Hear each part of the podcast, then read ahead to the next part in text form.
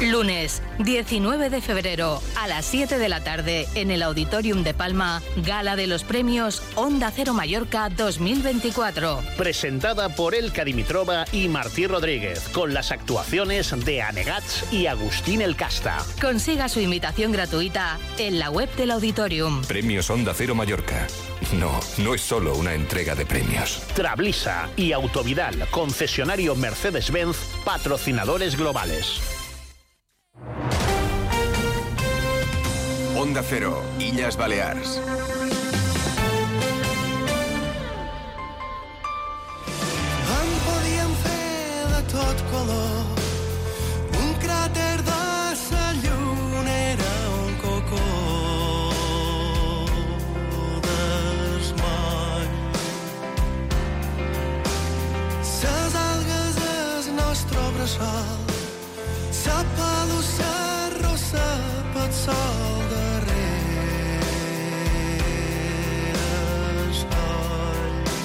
La decimotercera edición de los premios Onda Cero Mallorca reunirá el próximo lunes por la tarde en el Auditorium de Palma a lo más destacado de la sociedad mallorquina. La emisora generalista de A3 Media Radio entregará un total de 12 premios a distintas personas y entidades. Y en esta ocasión, el humorista Agustín El Casta y la banda de música Ana Gats serán los encargados de amenizar la gala. Por eso podemos saludar al cantante, guitarrista y además coletrista de Anagats. Está con nosotros Pep Álvarez. Benvingut a Onda Cero, gràcies per acompanyar-nos. Pep, què tal? Hola a tots i moltes gràcies, gràcies a vosaltres. Anagats, que per a molts implica festa, implica bauxa gràcies a la, a la vostra música. Uh, heu estat banda sonora de tantes i tantes rebel·les, però uh, de cara als Premis Onda Cero Mallorca, tenint en compte que és un altre format, que preparau?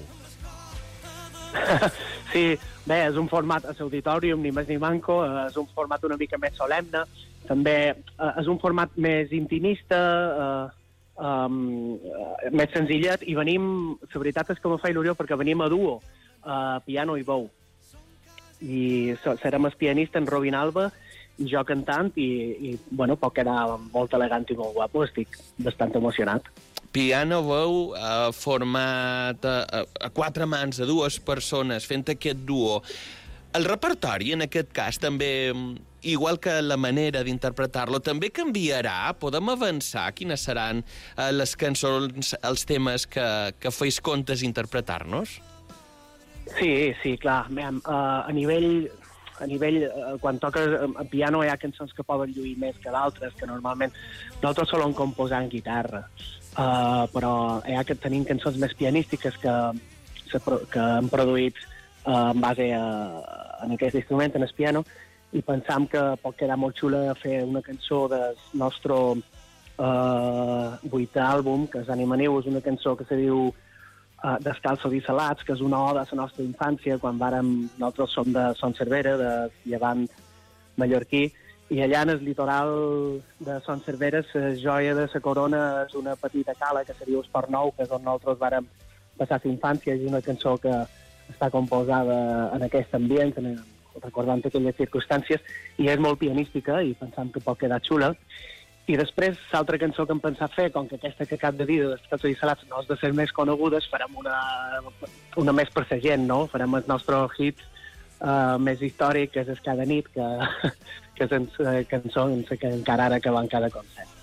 Per tant, per tots els gustos, perquè uh, un que segurament uh, Ventura no conegui o no surti uh, d'aquest, uh, diguéssim, circuit més rebel·ler i més popular que, que heu fet a Negats, conegui aquesta versió més íntima i, per acabar, eh, encara que sigui piano i veu, de la manera més grossa possible, amb cada nit, com no pot ser d'altra manera. Per cert, xerram eh, d'aquest format, hem dit, més solemne, més intimista, tot el contrari del que puguin ser unes festes com les de Sant Sebastià de Palma.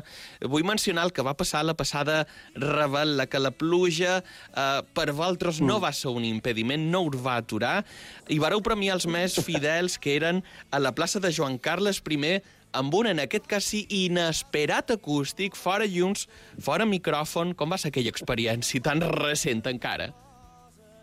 Sí, bé, va ser emocionant. Nosaltres estàvem pendents de, de que l'Ajuntament mos, mos digués que se, se cancel·lava, se suspenia la rebel en aquella plaça uh, definitivament, uh, i estàvem en el camarí, però quan vàrem anar, quan vàrem anar a recollir ja mos varen dir que se cancel·lava per mort de, de la pluja, quan vàrem anar a recollir els instruments que estaven a la part de darrere de l'escenari, vàrem veure la gent que encara aguantava i, i estava esperant i vàrem decidir bueno, uh, tenir aquest petit gest amb ells i fer en format acústic així a capella, que no, òbviament no se podia enxufar res a la corrent amb tanta d'aigua i tanta humitat, els hi varen fer tres, tres o quatre cançons una mica en agraïment i bé, una, sí, en agraïment del seu esforç i bé, sí, va ser especial. La veritat és que va ser una cosa mm, imprevista i espontània, però clar, ells van agrair i nosaltres també, com sempre, els hi agraïm que estiguin allà davant.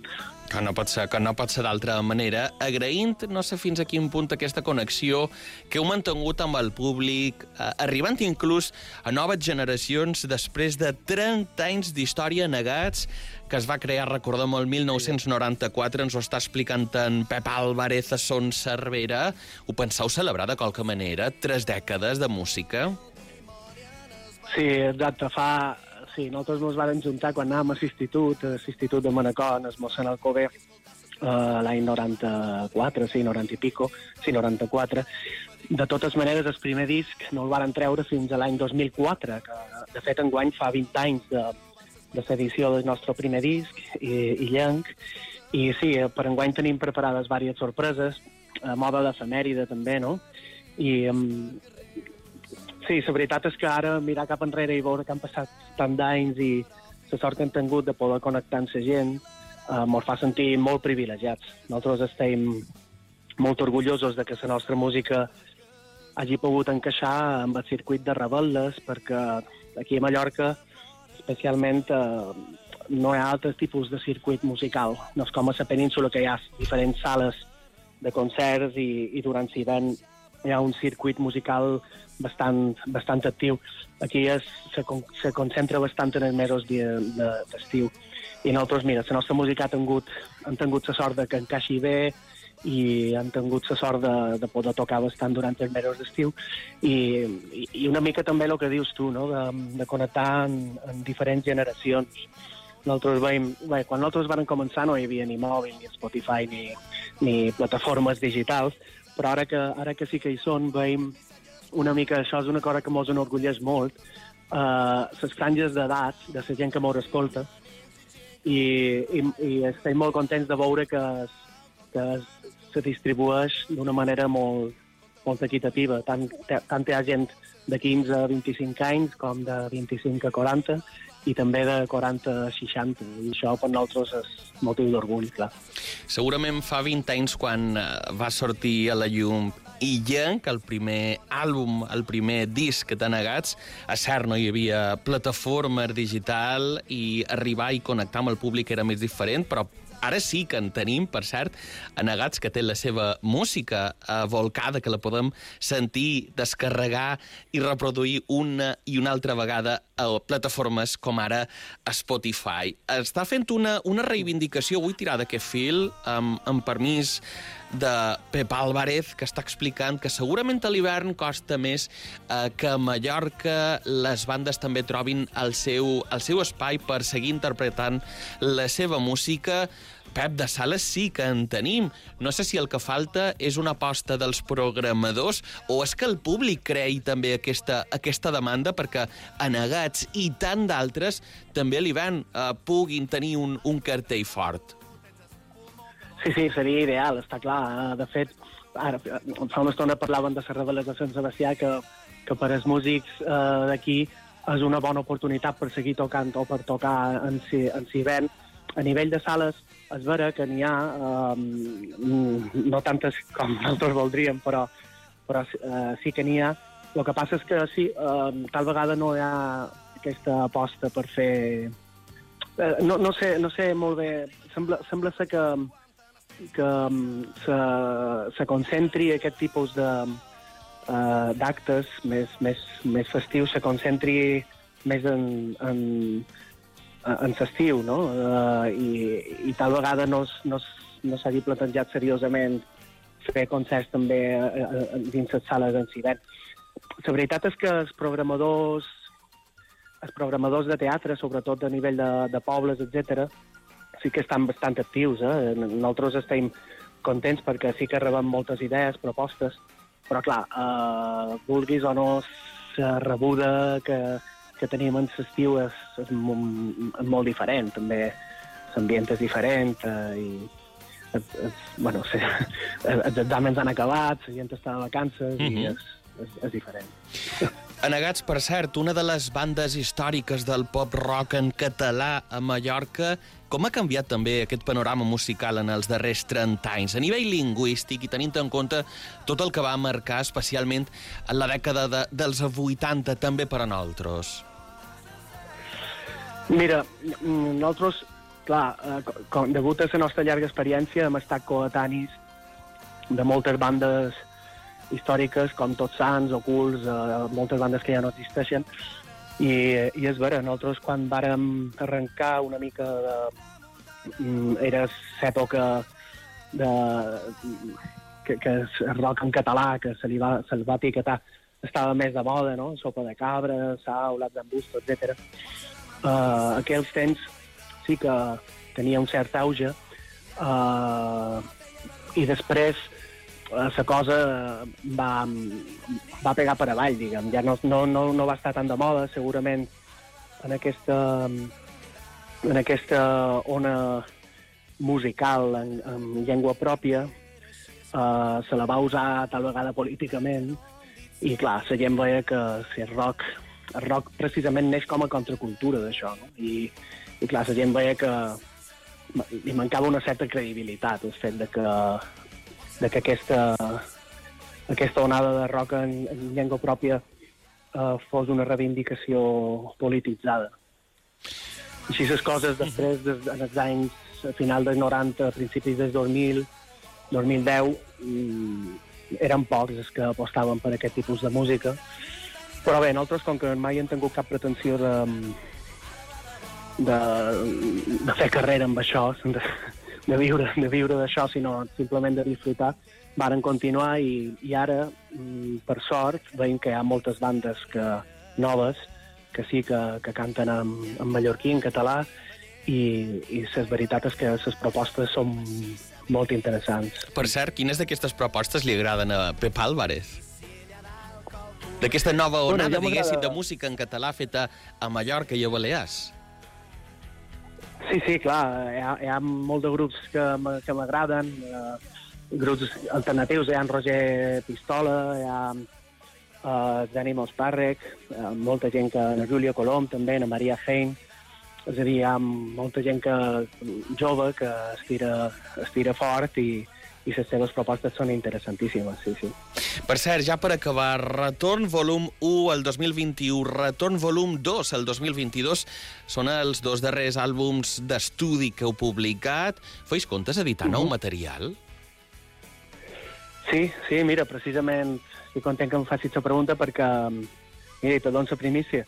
Nosaltres ara, en el mes d'abril, fem comptes editar el nostre desè àlbum i, mm, i, bueno, encara no tenim els noms, constarà de nou, nou cançons i amb aquestes nou cançons eh, s'esdevé que hauran composat 100 cançons en total. Per tant, eh, enguany, enguany en l'edició del nostre desè disc mm, celebrarem no només els 20 anys de la publicació del primer, sinó els 10 discos i 700 cançons composades. Anegats estan, per tant, d'enhorabona. En aquest 2024 cele celebren 30 anys des del seu naixement a Son Cervera el 1994. També 20 des que varen editar el seu primer àlbum, anomenat, recordem, Illenc, i ho faran amb l'edició del seu desè àlbum. Nou cançons, el que suposarà un centenar de temes propis que aquesta banda mítica mallorquina haurà, ens haurà regalat a, a tot el seu públic seran presents, recordem-ho, el pròxim dilluns a la gala dels Premis Onda Cero Mallorca. Dilluns que ve s'encarregaran s'encarregaran d'amenitzar aquest esdeveniment. Auditorium de Palma, recordeu, per cert, entrades disponibles per al públic d'Onda Cero al web auditoriumpalma.com auditoriumpalma.com Hem pogut xerrar de la seva carrera i del que ens aportaran dilluns que ve també en Pep Álvarez, que veu, és guitarrista i també part de la, dels responsables de les cançons seran 100, 100 quan surti aquest nou àlbum. Pep Álvarez, gràcies per haver passat pels micròfons d'Onda Cero. Gràcies a tu, Martí, gràcies a tots vosaltres i a tots els oients. Això no camina. Cada nit et sa millor mentre te canto una cançó que no arribi al sol. I en sa força d'un temporal memoris il·luminen cançons per una nit. I cada nit te trob Basterrat d'una cançó. Onda Cero Illes Balears.